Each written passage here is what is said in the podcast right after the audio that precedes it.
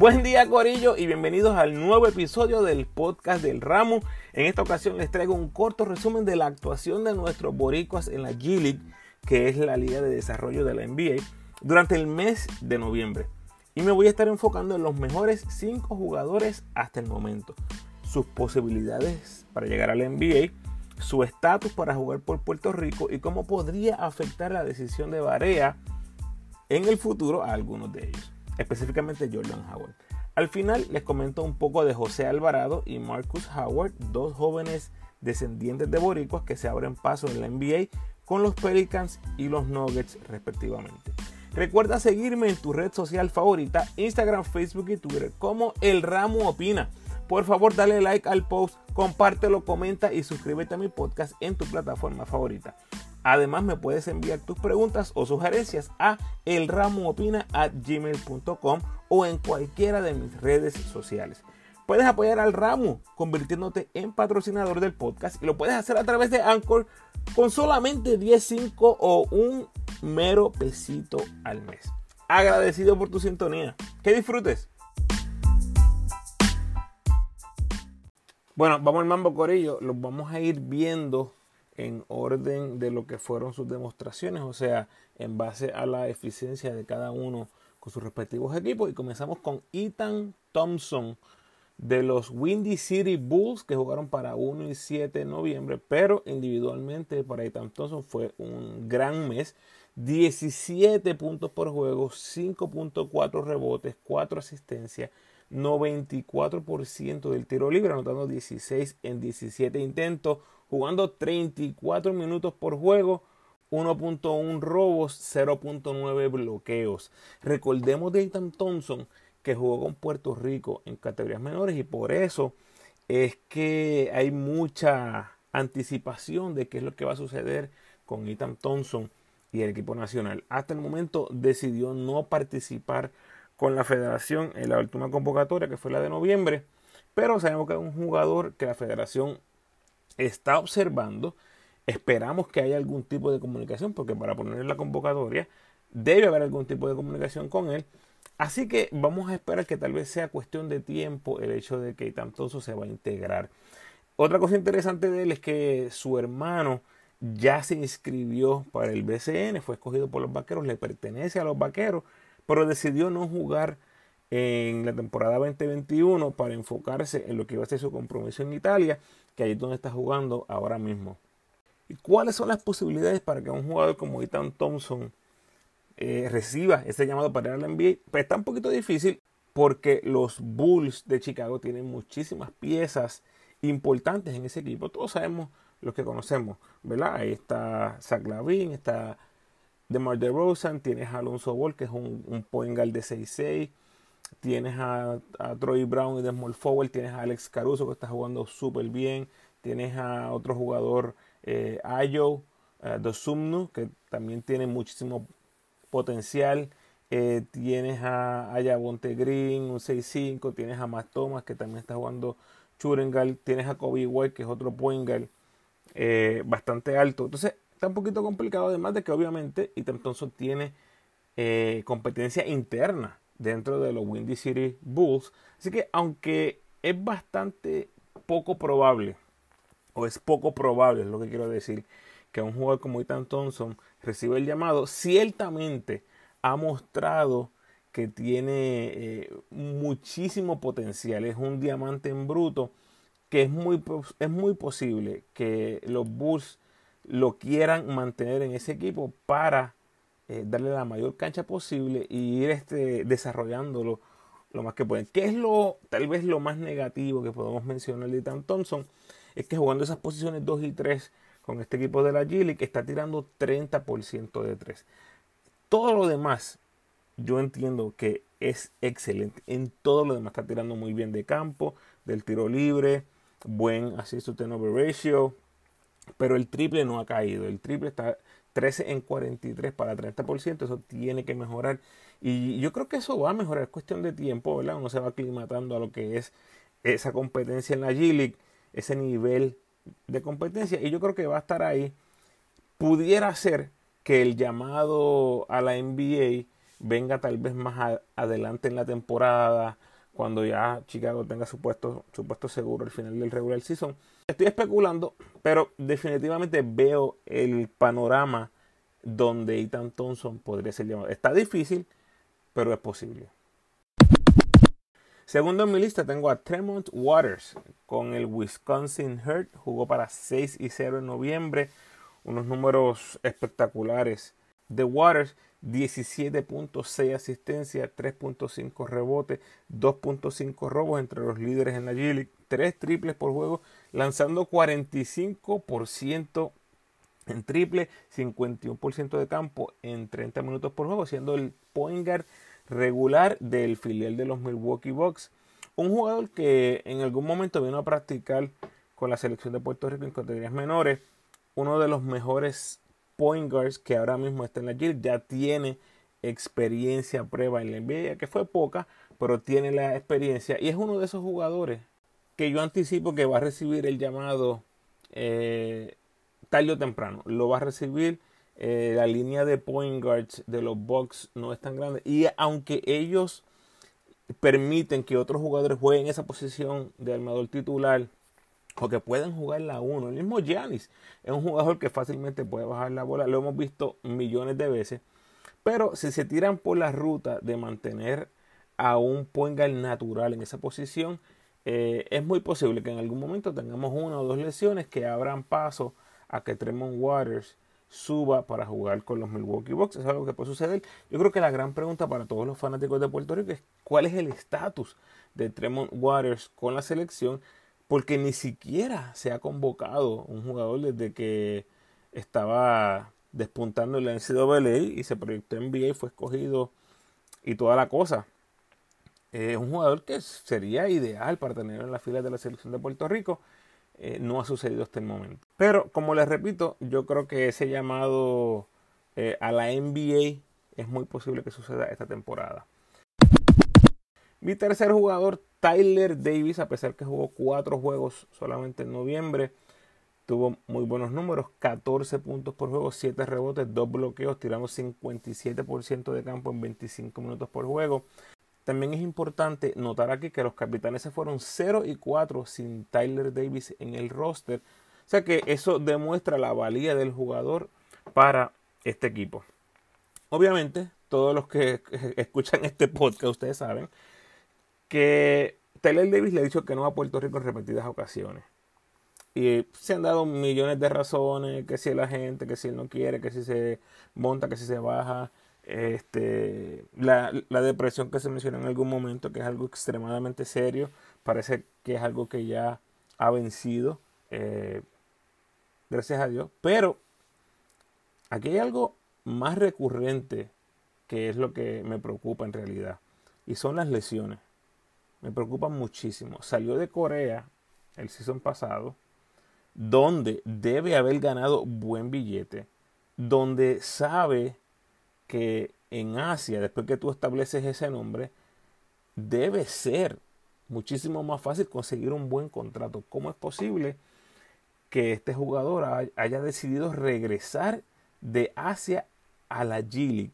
Posiblemente con un contrato de los más bajos en la liga, estimando yo que debe ser algo cerca de los 40 mil dólares por la temporada algunos, ¿verdad? yo me incluyo, lo consideramos como un bajón desde el punto de vista profesional de liga. Eh, es un jugador que no tiene un two-way contract, así que no creo, ¿verdad?, que esté ganando tantísimo en esta liga cuando en ligas como Corea se pudiera estar ganando fácilmente seis dígitos. Repito, fácilmente. Estamos hablando que en la G League, de nuevo, no sé el número exactamente, pero el salario mínimo en la G League es de 35 a 37 mil dólares por toda la temporada. Estamos hablando que los capitanes son un equipo de expansión. No creo, honestamente, que esté tan grande su sueldo, que sea tanto el sueldo de Tyler Davis, que estamos hablando 40 mil dólares. Póngale 50 mil dólares en 5 meses. Es un salario bien, bien bajísimo. Así que me preocupa muchísimo las lesiones. Perdió esos partidos de noviembre con los capitanes. Realmente quisiéramos tener más información, pero a mí me, a mí me está que las lesiones son mucho más serias de lo que muchos pensamos. Se le ha hecho muy difícil su recuperación en múltiples ocasiones. Eh, obviamente yo le deseo el mayor de los éxitos, mucha salud a Tyler Davis. Me encantaría verlo con la camiseta, pero por alguna razón yo creo que eso no va a pasar en buen tiempo, especialmente por cómo estos jugadores miran lo que es la oportunidad del equipo nacional. Algunos la ven como si ese momento donde puedo representar a mi patria, otros lo ven como una oportunidad de trabajo. Esa es la realidad, aunque a nosotros nos duela, esa es la realidad de cómo algunos jugadores miran esto. Otros lo miran como un riesgo. Como yo me voy a ir allá, donde no me voy a ganar un buen dinero, eh, aunque me ponga la camisa de Puerto Rico, arriesgando mi futuro. Hay muchas maneras en que los jugadores lo ven. Y yo creo que Tyler Davis siente que tal vez no hay ningún tipo de incentivo en jugar por la selección de Puerto Rico. Ojalá me equivoque y lo veamos, pero ahora mismo, hasta que él no esté 100% saludable y que tenga muchos, muchos meses jugando 100% saludable, creo que va a ser bien difícil que lo veamos otra vez con el equipo de Puerto Rico. Número 4 tengo a Justin Reyes, también con los Capitanes de México. 12 eh, puntos por juego, 4 rebotes en noviembre. Pero esto es lo más interesante. 9 en 19 triples para 47% y 10 en 11 en tiros libres para 91% de efectividad. Son porcentajes excelentísimos que ya fue algo que habíamos comenzado a ver en el BCN. Bien curioso, decidió no participar con Puerto Rico en la ventana de noviembre, a donde sí fue su compañero de equipo, Jordan Howard. No sabemos la razón, para eh, no dar el sí a la convocatoria. Pero, como mencioné en el episodio 91, cuando grabé eh, mi, mi reacción a la convocatoria de Puerto Rico para la ventana de FIBA de noviembre, estos jugadores en la G League realmente están a un paso de ir a la NBA. Y después que tú metes 30 puntos en un partido, como lo hizo Justin, donde dominas la competencia, donde sientes que eres el mejor jugador en la cancha, es difícil realmente ver a un jugador salir de ese panorama y como les decía ahorita, arriesgarse a una lesión, que es como yo creo que jugadores como Justin Reyes tal vez miran esto. Y aquí se han mencionado otras cosas. Aquí se han mencionado que tal vez hubo un roce con Justin Reyes y el cuerpo técnico pasado. Pues ya eso deja de ser una excusa o una razón porque el cuerpo técnico es nuevo, completamente nuevo. Eh, tienes ahora a Carlos Arroyo corriendo lo que es el manejo del equipo. Tienes a Nelson Colón. Y la única pieza constante de antes es Jum Ramos. ¿Cómo eso afecte a X o Y jugador? Realmente no sabemos, a menos que un jugador de estos eh, salga a la luz y mencione algún tipo de incomodidad. Y otra cosa interesante es que Reyes aparece como 6-4 en la página de la G Así que verlo subiendo a la NBA como un 3 me parece bien poco probable. O sea, los porcentajes son un plus, definitivamente. Pero tendría que ser un tirador de más volumen, en mi opinión, para recibir una llamada. Acuérdense que tú no puedes subir a la NBA como un 3 que mide 6'4 cuando vas a enfrentar jugadores 6'7, 6'8, 6'9. Va a ir en clara desventaja. Así que aquí está en cómo Justin Reyes pueda evolucionar su juego si realmente tiene ese sueño de jugar en la NBA. Porque como un 6-4 tienes que tener ese tiro triple consistentemente, tienes que tener esa capacidad de defender shooting guards en la NBA, que es algo que curiosamente los que me llevan escuchando por años, desde el principio mencioné con Justin Reyes que el hecho de que era un 6-4, un 6-5, yo prefería desarrollarlo o tal vez verlo como un 2 en la selección, incluso en ese momento cuando fue los Panamericanos 2019. Me encantaría verlo como un 2. En ese caso también hablé de Derek Riz, como lo usábamos en la 4, cuando realmente debería ser un 3. Pero anyway, el punto es que con Justin Reyes me parece imperativo, obligatorio, que Justin Reyes se desarrolle más jugando la 2, aún internacionalmente, con el equipo de Puerto Rico. Eh, Pero es que honestamente es, es difícil verlo. Es bien difícil verlo cuando tú miras el juego de Justin Reyes. No tiene ese, ese feeling como jugador de que sea un jugador que busque cortina, que salga de cortina. Así que vamos a estar muy, muy pendientes a lo que es el desarrollo de Justin Reyes como jugador, cómo evoluciona eh, su juego. Y estoy seguro que lo vamos a ver en el BCN, eh, si es que decide, ¿verdad?, mantenerse jugando baloncesto. Y el quinto jugador más destacado de los, entre los boricos en la G fue Jordan Howell con los Capitanes de México, que obviamente ya mencioné, tuvo un récord de 2 y 6. Jordan Howard tuvo promedio de 13 puntos, 2 rebotes, 2 asistencias, anotando 2.4 triples por juego, lanzando 40% de 3, 83% del tiro libre en 26 minutos. Anotó en doble dígito en 6 de 8 juegos, incluyendo un juego de 24 puntos. Por lo tanto, la ofensiva no es la cuestión. Que es un jugador que puede anotar el balón, no es una pregunta con Jordan Howard. Ya les mencioné el ejemplo de Tam Thompson. Hasta el momento en la G-League no ha demostrado que puede meter el triple con consistencia. ¿Es un jugador que mete el triple? Claro, no lo ha hecho con consistencia. Jordan Howard lo ha hecho con consistencia. ¿Qué limita a Jordan Howard tal vez? O bueno, lo, obvio. Es un jugador pequeño. Es un 5'10, 5'11. Que al igual que pasó con Barea, era un jugador bien difícil de verlo en la NBA cuando estaba en esa etapa eh, prematura o esa, esa etapa de infancia de su carrera profesional. Obviamente todos sabemos qué pasó con Barea. ¿Qué hizo Jordan Howard? Diferente a Justin Reyes, a Tyler Davis, a Ethan Thompson. Salió del G para ponerse la camisa de Puerto Rico por primera vez y lo hizo muy bien jugando al lado de Yerreel, de José Juan Barea, fue esa tercera cabeza del trío de guards que nos lideró en, México. Como les mencioné, difícil ver un llamado a Jordan Howard a la NBA, pero nos queda la esperanza de que vuelva a vestir la camisa de Puerto Rico, que haya tenido un buen feeling, porque tuvo una buena demostración. La otra pregunta es cómo él se sintió jugando en esa ventana con Puerto Rico.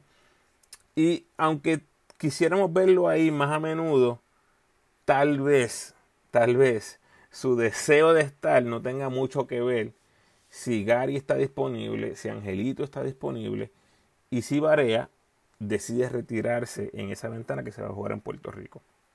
En otras palabras, me parece que no está en las manos de Jordan Howard. Yo creo que él entendería que la situación en los point guards está un poquito complicada cuando él sabe la magnitud de esos jugadores como Gary, como Angelito y como Barea. Que curiosamente es algo bien, bien parecido a lo que vivió José Juan Barea en su primer año en la NBA y no estaba en el equipo grande porque él sabía de la jerarquía. Él sabía que estaba Carlos Arroyo, que estaba Filiberto, que estaba Cristian Dalmau, que estaba X, Z. Él esperó su momento hasta que en el 2007 se dio la oportunidad para que José Juan Barea fuera parte del equipo grande después de haber jugado el NBA. Jordan Howard no ha jugado el NBA, pero ya eh, ustedes me entienden por dónde voy. Esta historia de que tienes estos jugadores eh, como Gary, Angelito, jugadores MVP en el BCN, tienes a Varea, que es una leyenda. Yo creo que le entendería, ¿verdad? Take a step back y esperar el momento perfecto para regresar a la, a la selección. Que yo creo que es un jugador definitivamente que vamos a ver a largo plazo. Quiero dar una nota aquí. Cuando digo que no está en las manos de Jordan Howard, lo especifiqué por el caso de José Juan Barea. José Juan Barea se va a retirar de la selección en algún momento. Y ya he mencionado anteriormente, cuando analicé lo que fueron los Juegos de Puerto Rico contra México y contra Cuba, en el episodio 93 del podcast, lo pueden escuchar si no lo han escuchado. Ahí habla específicamente de que ya es hora de darle el retiro que José Juan Marea se merece. No esperar a que, se esté escrachando, no esperar a que tenga unas demostraciones horribles. Yo, yo creo que es el momento oportuno para hacerlo. Y, no, y tomen nota de esto. En enero 28, 29 y 30 se va a jugar la segunda ventana del Basketball Champions League de las Américas, donde ya se anunció que Varea va a estar presente. Eso se va a jugar en Puerto Rico. Enero 28, 29 y 30.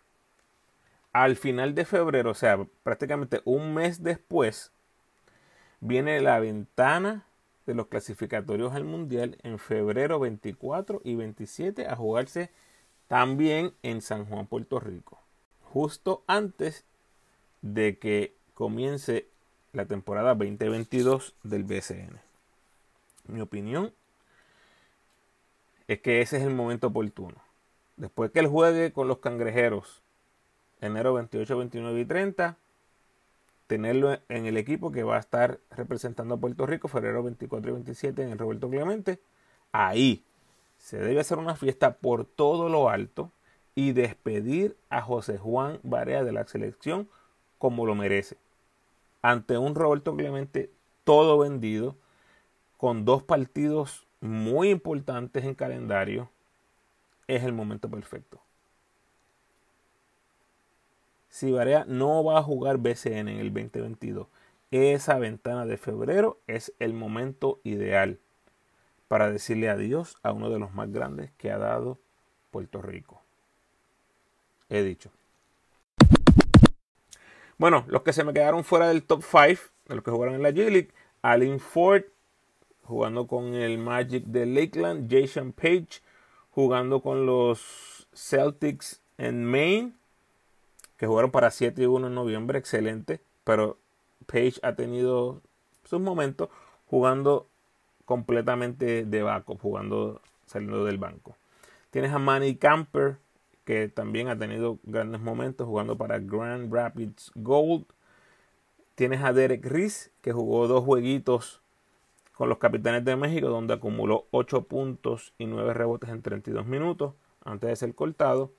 Y tienes a Philip Wheeler, de quien vamos a estar hablando próximamente, ya que debe hacer su debut con Capitanes de México en algún momento de diciembre. De él vamos a hablar cuando estemos haciendo el recap de lo que fue diciembre. Y hay dos nombres que tengo que mencionar. Tengo que mencionar porque son jugadores que están activos en la NBA y ¿verdad? como están en two-way contract, es muy posible que los veamos en cualquier momento en la G League.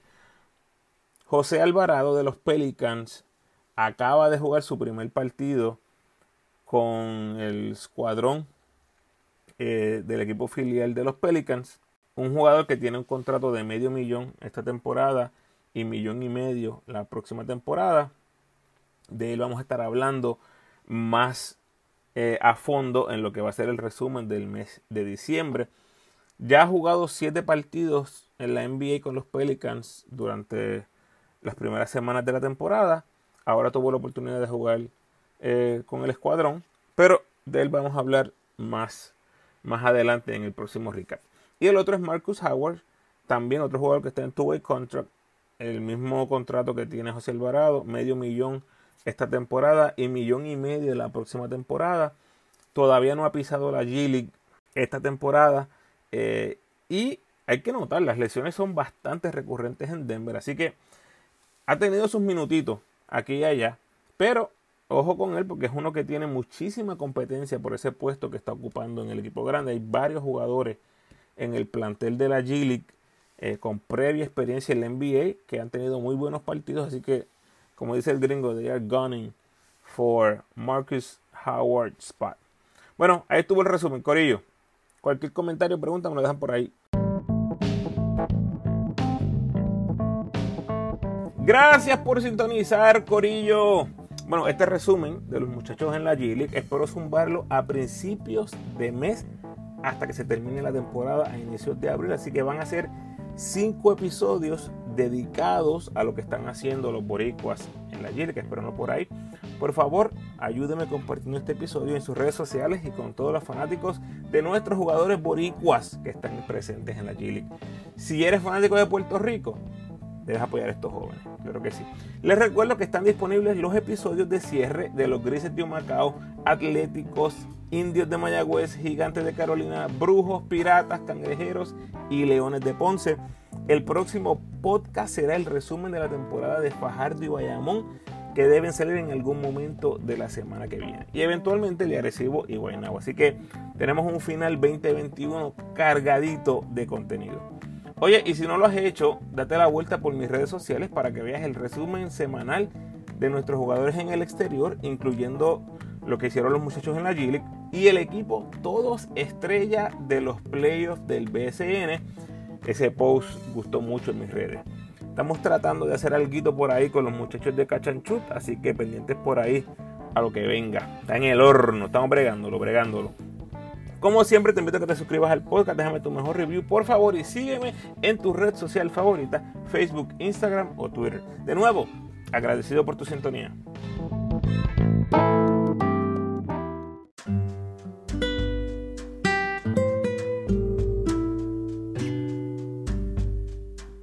El pensamiento de hoy. Me gustó mucho esto. Ocho maneras en las que pierdes tiempo valioso. Esperando por inspiración. Número dos. Preocupándote por lo que dirán las demás personas. Número tres. Quejándote. Número cuatro. Tratando de complacer a todo el mundo. Número cinco. Comparándote con otros Número 6, repitiendo errores. Número 7, no teniendo prioridades. Y número 8, teniéndole miedo al fracaso. No perdamos el tiempo en esas cosas.